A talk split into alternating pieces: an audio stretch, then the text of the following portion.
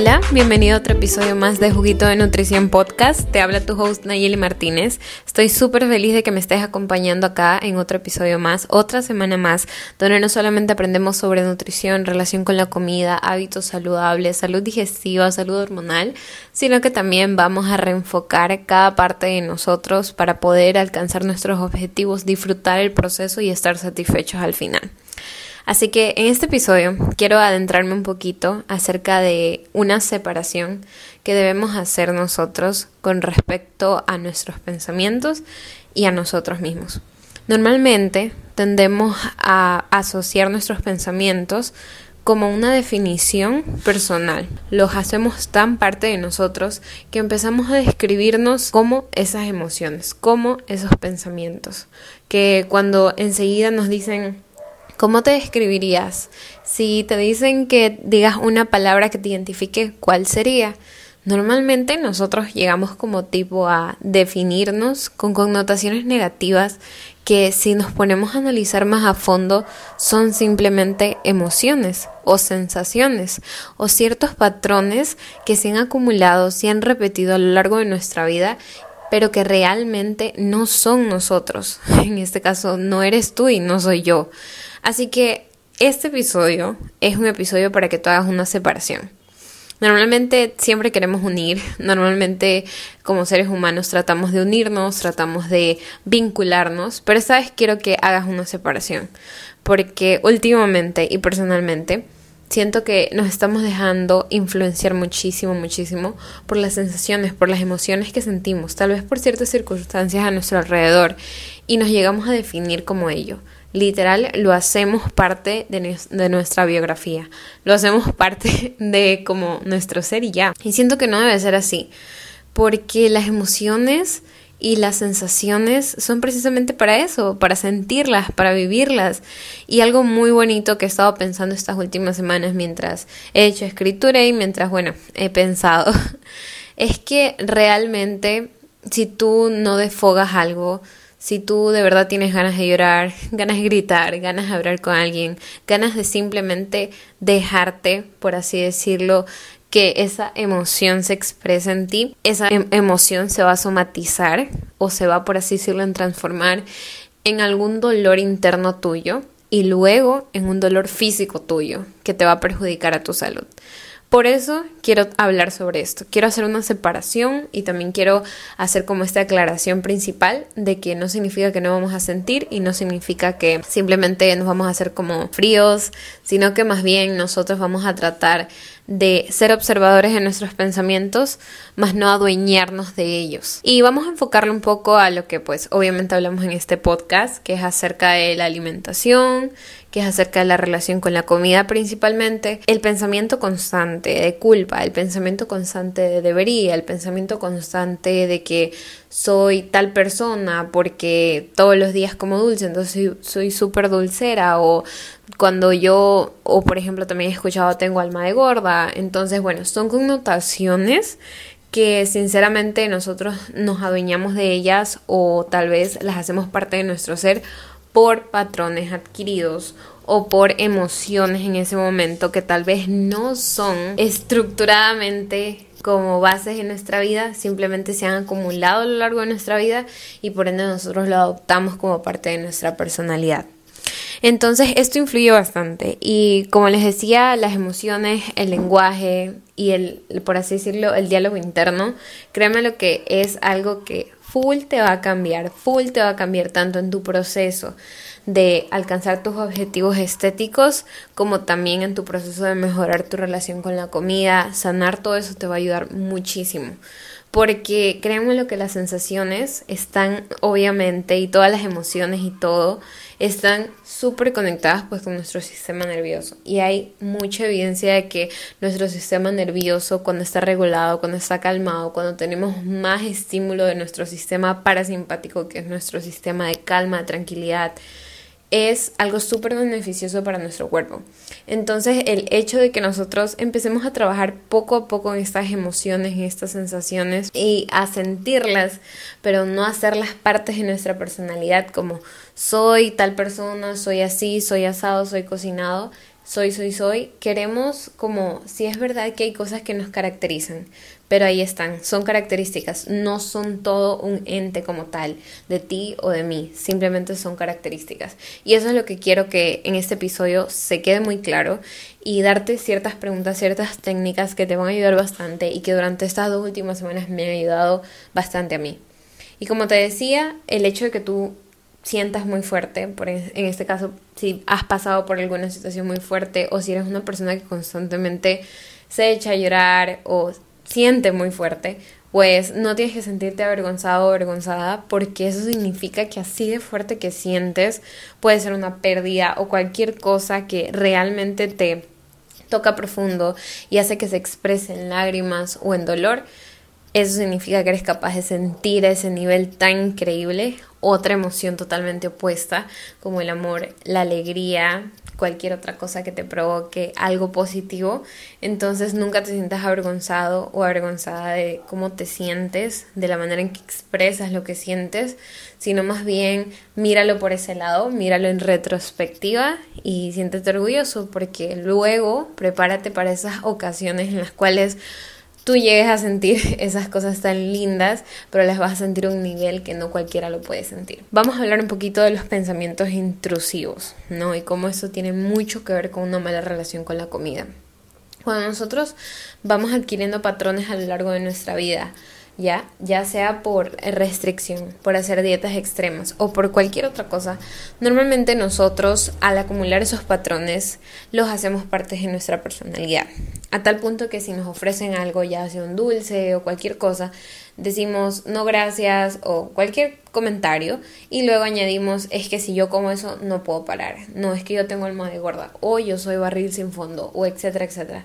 Date cuenta y evalúate en las situaciones en las cuales tú te ves expuesto o expuesta al alimento que tal vez te causa alguna, por así decirlo, te repele un poco o lo asocias con algo negativo, date cuenta cuáles son esas frases internas o esos diálogos que tú estás formulando dentro de ti que están creando una mala relación con la comida. Y sabes que eso es algo súper inconsciente, súper inconsciente y que demanda un poquito de trabajo, pero no es imposible de que tú te des cuenta, porque personalmente a mí me costó mucho darme cuenta y cuando me di cuenta, me di cuenta, tómate un shot de jengibre y cúrcuma cada vez que diga me di cuenta.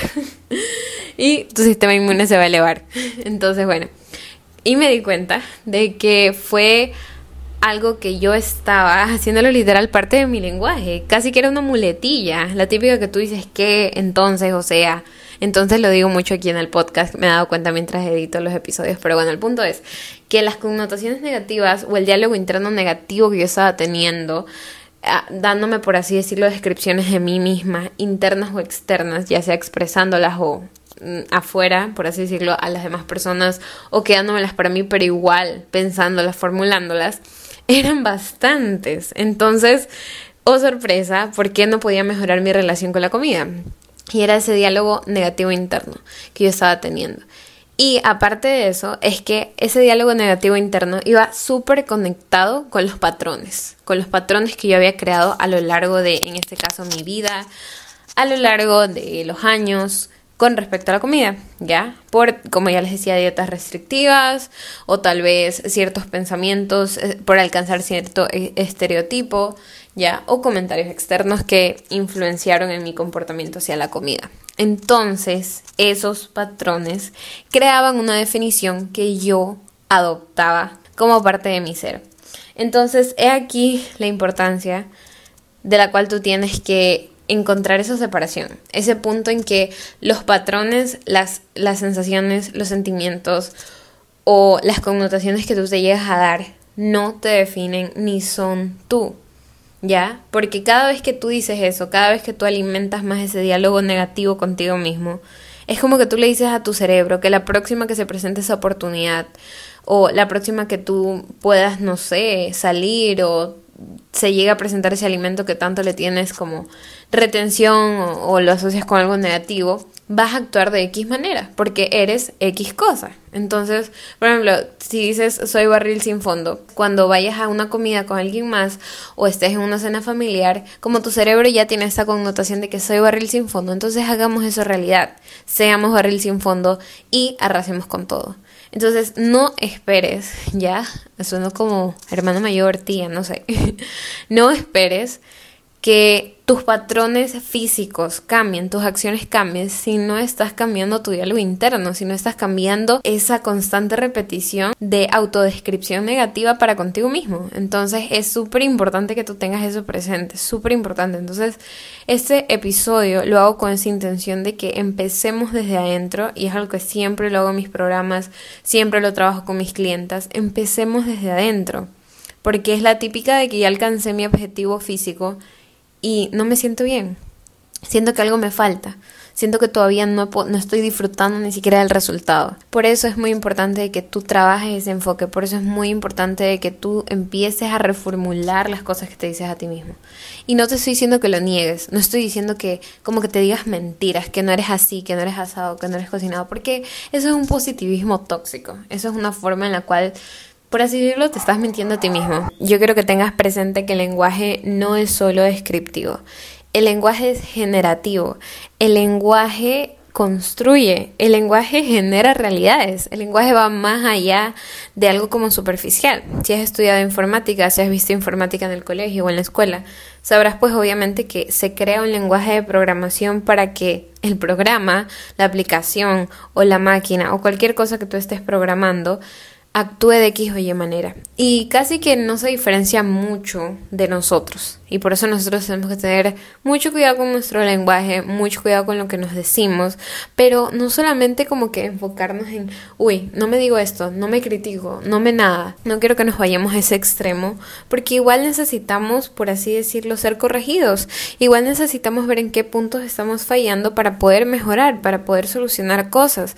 A lo que me estoy refiriendo es que no, por así decirlo, nos machaquemos, no nos aplastemos con una repetición constante de cosas que no nos están ayudando a mejorar, sino más bien nos están ayudando a quedarnos en patrones que alimentan malas relaciones con los demás, con la comida y por ende con nuestros hábitos y luego que no podemos cumplir nuestras metas. Entonces, como les decía, tiene muchísimo que ver con la relación con la comida y por eso es que me animé pues a, a hablar sobre el lenguaje que a este nivel de profundidad aquí en el podcast, porque siento que a la familia del podcast les gustaría bastante escuchar esto, así que continuemos con el episodio. Para hacerlo práctico, ya sabemos por qué no debemos pues mantener un lenguaje repetitivo negativo para con nosotros mismos. Ahora vamos a ver cuáles son las soluciones. Yo te voy a dejar cuatro ejercicios, así que necesito que tú los hagas. Puedes escuchar este podcast las veces que quieras. Te voy a dejar cuatro ejercicios que te van a ayudar bastante. Uno va a ser como una tabla que tú vas a hacer y el otro, que consiste en tres preguntas, por eso te digo cuatro ejercicios eh, o cuatro puntos, van a ser pues obviamente preguntas para que tú te puedas examinar un poquito más allá. No es necesario que respondas todo de una, no es necesario que ya te pongas a trabajar en esto, puedes ir una pregunta por cada día para que tú te des cuenta de patrones de diálogo negativo interno, comentarios hacia ti mismo o sobre ti negativos que realmente no te están ayudando y los puedas corregir. Así que vamos a hacer primero una tabla y en esta tablita yo quiero que lo dividas en dos. Vas a poner como título el lenguaje y del lado izquierdo vas a poner lo que me digo y vas a separarlo en otra casilla, lo cambio por lo que me digo. Ahí tú te puedes poner cualquier connotación que anotes durante tu semana. Vas a dividirlo en siete, por así decirlo, filas. Entonces, en esas siete filas vas a anotar uno nada más, que tal vez te dices más, pero vas a anotar uno o una frase negativa para contigo mismo, ya que tal vez te está aplastando más todavía que te estás repitiendo ese día o te dijiste ese día. Entonces vas a poner lo que me digo ahí debajito y pones la frase y lo cambio por. Y lo vas a cambiar por, ahí vamos a hacer la separación. Si tal vez te dices, por ejemplo, es que yo soy una persona descontrolada a la hora de comer. En algunas ocasiones me he encontrado comiendo de más. Eso es todo. Simplemente vas a separarte de lo que te adueñas versus de un patrón o de un comportamiento que has presentado. Esta separación constante te va a permitir no continuar con estos patrones negativos porque te va a hacer darte cuenta de que tú no eres esos patrones. Tú no eres esos sentimientos, esos pensamientos tú tienes, por así decirlo, las posibilidades y el poder de cambiar la ay Dios mío.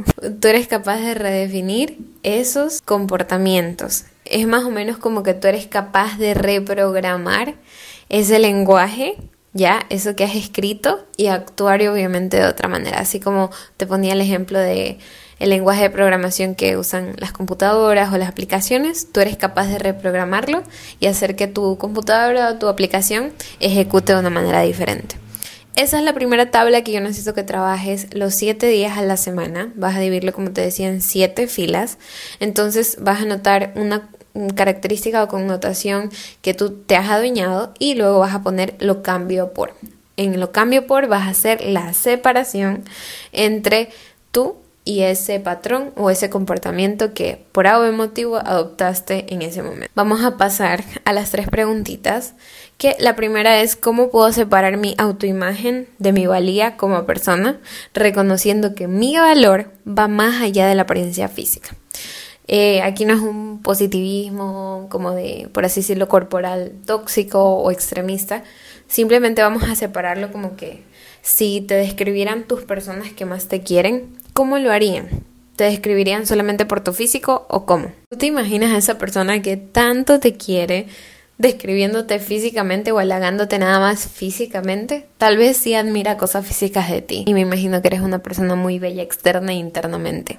Más sin embargo, eso no significa que tu belleza radica en lo que está por fuera, sino más bien en cómo funciona esa parte interna tuya, cómo tú estás actuando para con las demás personas, que hace que las demás personas, por así decirlo, se sientan atraídas a ti.